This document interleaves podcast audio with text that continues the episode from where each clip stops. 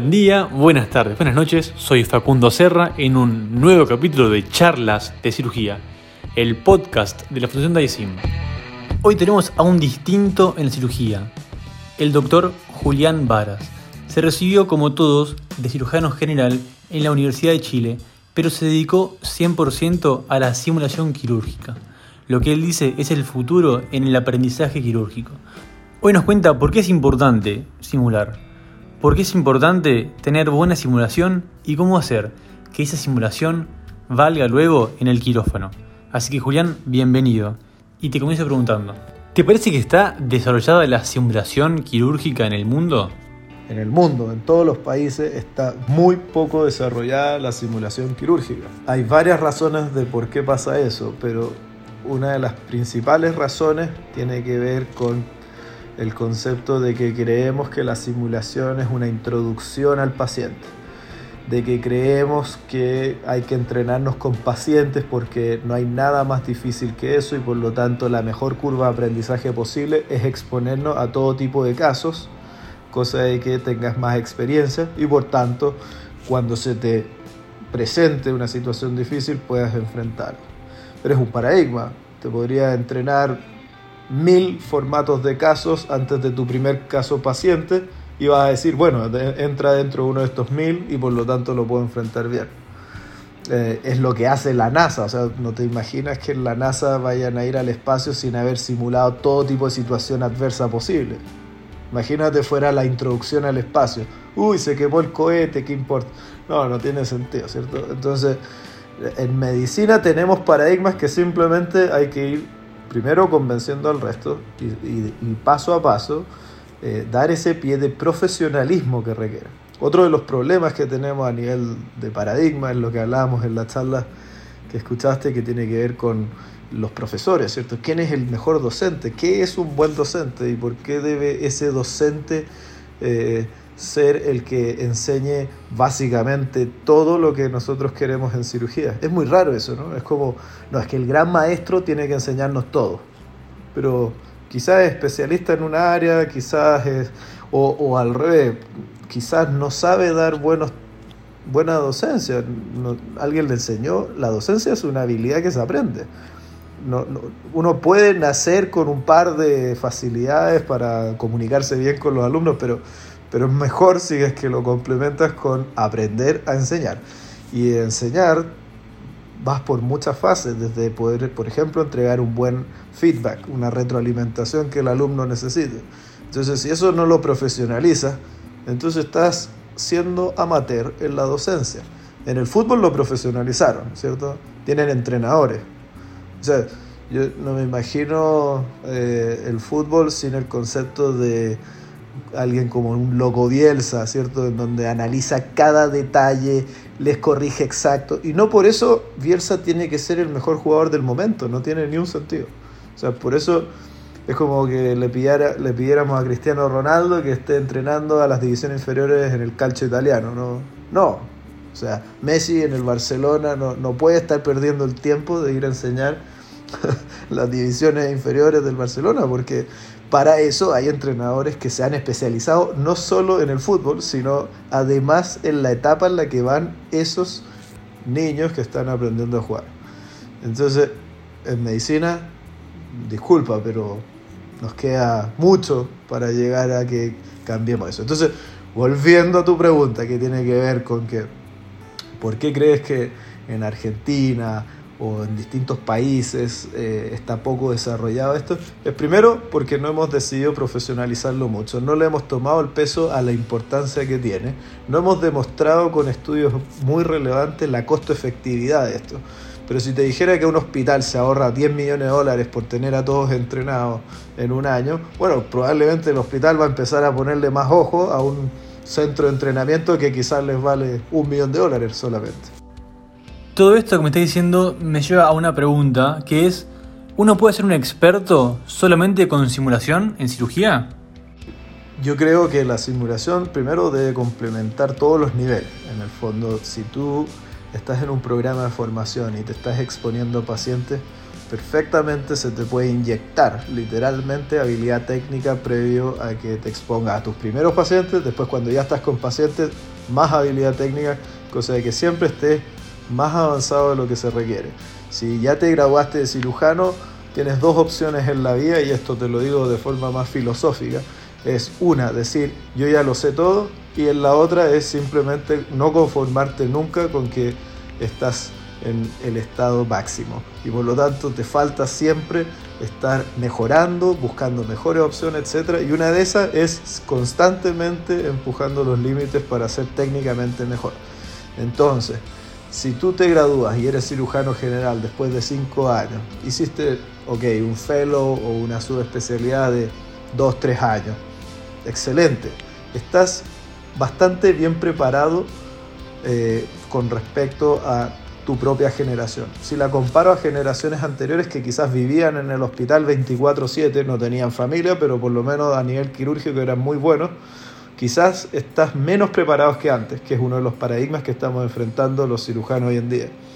Entonces, ¿qué vas a hacer? Decir, bueno, así me tocó la vida o, ¿por qué no buscar alternativas que te permiten equiparar, llegar incluso a tener mucho mejor habilidad técnica? Por ejemplo, eh, si tú ya haces cirugía mini invasiva de lo que hablábamos antes, una duodenopancreatectomía, ¿por qué tienes que esperar a ese caso que tienes que hacer una reconstrucción para aprender si lo puedes quizás hacer bien o no? Entrénate antes, pégate una 100 anastomosis vascular en un laboratorio, aprende a poner los clamps, aprende a, etcétera, etcétera y de repente cuando te toque y tengas seleccionado muy bien tu paciente, lo vas a poder hacer. Entonces, es eso, es creo que podemos ser mejores que lo que hoy en día nos exige la sociedad. Pero ojo, la sociedad está acelerándose rápidamente y entendiendo cómo son los profesionales. Y es importante entender que si los pacientes empiezan a entender eso, van a preferir a quien esté técnicamente mejor preparado. Y eso en el futuro cercano no siempre va a ser quien más pacientes ha operado. Julián, hay un paper que escribiste hace 8 años que me encantaría que nos comentes, porque me parece fascinante. Es el que pusiste a recientes de primer año a practicar sutura laparoscópica guiada, unas 14 sesiones, y después comparaste los outcomes, cómo hacían la sutura, contra cirujanos expertos, cirujanos laparoscopistas. ¿Qué nos puede decir de esto? En el fondo, importante entender varias cosas. Lo primero es que lo que se comparó fue solo técnica y no si son buenos o malos cirujanos. Para entender qué es un buen o mal cirujano probablemente se requiere otro podcast, pero por lo general incluye raciocinio, incluye decisiones, incluye manejo postoperatorio, son varias cosas. Pero desde un punto de vista técnico, la técnica, que es una habilidad psicomotora y que se puede aprender, va a requerir una curva de aprendizaje. Va a requerir que te expongas, que practiques y ojalá con práctica deliberada significa que un experto te va a estar corrigiendo los errores. Entonces, en una residencia, si te expones a distintos casos, etc., ¿cuál es la probabilidad de que llegues a obtener la curva de aprendizaje de distintos procedimientos complejos y probablemente cubras varios de estos? Cada vez menos. ¿Por qué? Porque primero son cada vez más residentes, eh, cada vez menos formales los docentes, hay crisis de campos clínicos en todos lados. Eh, la costo efectividad de entrenar un fellow versus tener una, en una clínica o un sanatorio privado eh, a puros expertos no vale la pena. Por lo tanto, son varias las cosas que amenazan el que tú te puedas seguir formando y practicando, etc. Entonces, volviendo al estudio, lo que vimos primero y queríamos demostrar, y que es muy importante en la simulación tener data y resultados, Em, en la simulación, en la medicina en sí, pero era justamente qué pasa si solo los entrenamos de forma intensiva en habilidades técnicas avanzadas, descritas como el paso mínimo requerido para hacer sutura. O sea, los entrenamos en hacer mucha sutura intracorpórea y Estos alumnos los comparamos a alguien que se forma en un programa tradicional sin simulación. Y los alumnos que estaban entrenados, que habían hecho, te lo digo, al menos 16 sesiones de 2-3 horas haciendo sutura, claramente juntan más horas de entrenamiento que lo que te forman en 5 años en hacer sutura. Porque en una estás solo haciendo sutura y en la otra en 5 años nos dimos cuenta que no alcanzas a juntar tanta sutura. Y por otra parte, el ambiente donde se te entrena, en uno te están dando feedback de qué es lo malo, etc. Mientras que en la sala operatoria, hasta la instrumentadora o la arsenalera te dice, eh, por favor, puedes ser más rápido, qué estás haciendo, por qué te pones a practicar ahora la sutura. no es el ambiente para aprender y el paciente no lo merece. Entonces confirmamos una hipótesis que tiene que ver con que sí o sí hay que complementar las residencias con entrenamientos avanzados y no solo con algo básico. Y entonces, si la verdad que la simulación es tan importante y se puede llegar a tanto con la simulación, ¿qué se necesita para hacer buena simulación? ¿Qué tenemos que tener nosotros para que de esa simulación sacarle todo el provecho y llevarlo al campo quirúrgico de la mejor forma posible? Lo que se debe intentar hacer como tal es cumplir, y lo explico, trato de, contarle a la gente lo que hay que cumplir con tres pilares en el fondo. O sea, no basta con que tengas el simulador si no sabes qué hacer en el simulador. ¿Qué hacer en el simulador?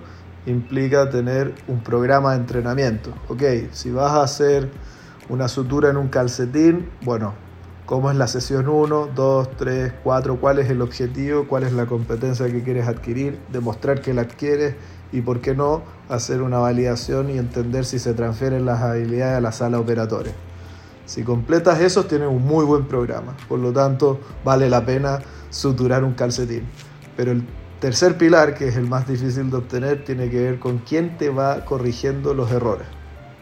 Entonces, disponer de una red docente, disponer de un experto del el programa, cuesta mucho, no está disponible independiente de que estén en el mejor programa de residencia del mundo, yo no conozco docentes que estén disponibles 24/7. Y ahí es donde nace el concepto de cómo poder profesionalizar esto. Y, eso es lejos lo que podría facilitar que estemos acortando curvas de aprendizaje de forma simulada y no en paciente. Simplemente nuestros músculos, eh, el concepto de práctica de liderazgo que hemos hablado, llegar a una curva de aprendizaje, poder aplanar esa curva, entender cuál es el nivel de competencia que se adquiere, requiere tiempo. No nos podemos saltar eso. Quizás en un futuro lleguemos a ese nivel en donde en Matrix, ¿te acuerdas la película? Eh, se inyectaba la habilidad y ¡pum! Ya podías volar un helicóptero o pelear kung fu o lo que sea. Pero hoy, hoy lo que sigue siendo y nos define como humanos es que necesitamos desarrollar curvas de aprendizaje. Y lo que hablábamos antes, que tiene que ver con algo que está poco explorado, lo hacen un poco en Canadá y en otras áreas, pero tiene que ver con la comunicación del equipo, empezar a entrenar bien las situaciones incómodas, el cómo uno habla a su personal, eh, porque uno como cirujano lidera en la sala operatoria y si lideras mal vas a tener malos resultados incluso si eres el dios de la sutura, el dios de la disección. Julián, increíble esto. La verdad que estoy muy contento de lo que estás hablando y es una nueva realidad. Me gustaría que para terminar nos digas cómo se viene, cómo ves la simulación para el futuro. Buenísimo, yo creo que lo más importante y te agradezco a ti la oportunidad de poder charlar lo que estamos haciendo y el, el concepto creo yo, primero estamos en una etapa probablemente es como cuando uno quiere dejar de fumar en una etapa precontemplativa, ¿cierto? El mundo se como que no sabe que esto sirve. Después viene una etapa de decir, bueno, ¿sabes qué? Ok, ok, eh, tenemos un problema. Eh, y después viene otra etapa que es, bueno, ahora qué hacemos? Tenemos un problema y ahora hagamos algo, ¿cierto? Y entonces hay distintas fases en los distintos países, en las distintas instituciones. Yo creo que mientras más hagamos este tipo de cosas, podcasts, eh, videos, charlas, etcétera, estamos de a poco eh, evangelizando, por así decir, el concepto de que entrenar es importante y que en nuestra área es muy importante y si bien hay publicaciones que consideran que los cirujanos somos profesionales de alto rendimiento, está bien, pero los profesionales de alto rendimiento, créanme que no se entrenan eh, con campeonatos, se entrenan para los campeonatos y eso es justamente lo, lo hacemos de forma al revés, nosotros nos entrenamos con nuestros campeonatos, que son los pacientes. Estoy de acuerdo que, que era la forma y por algo ha triunfado más de 200 años, no sé, Sir William Halstead crea la residencia y, y entiende que es la forma, el, el mentorship model, ¿cierto? El tutor es muy importante. El problema es que no todos tenemos acceso a tan buen tutor, no todos tenemos acceso de forma estandarizada a estos buenos tutores. Hay veces que simplemente no hay tutor. Entonces, algo tenemos que hacer para adaptarnos a la nueva realidad. Julián, la verdad que opino exactamente lo mismo. A todos, muchas gracias por estar hoy con nosotros. Esto fue un nuevo capítulo de charlas de cirugía. Estuvimos con el doctor Julián Vara, cirujano de Chile, hablando sobre simulación. Muchas gracias a todos, les mando un abrazo muy grande y nos vemos la semana que viene con más charlas de cirugía.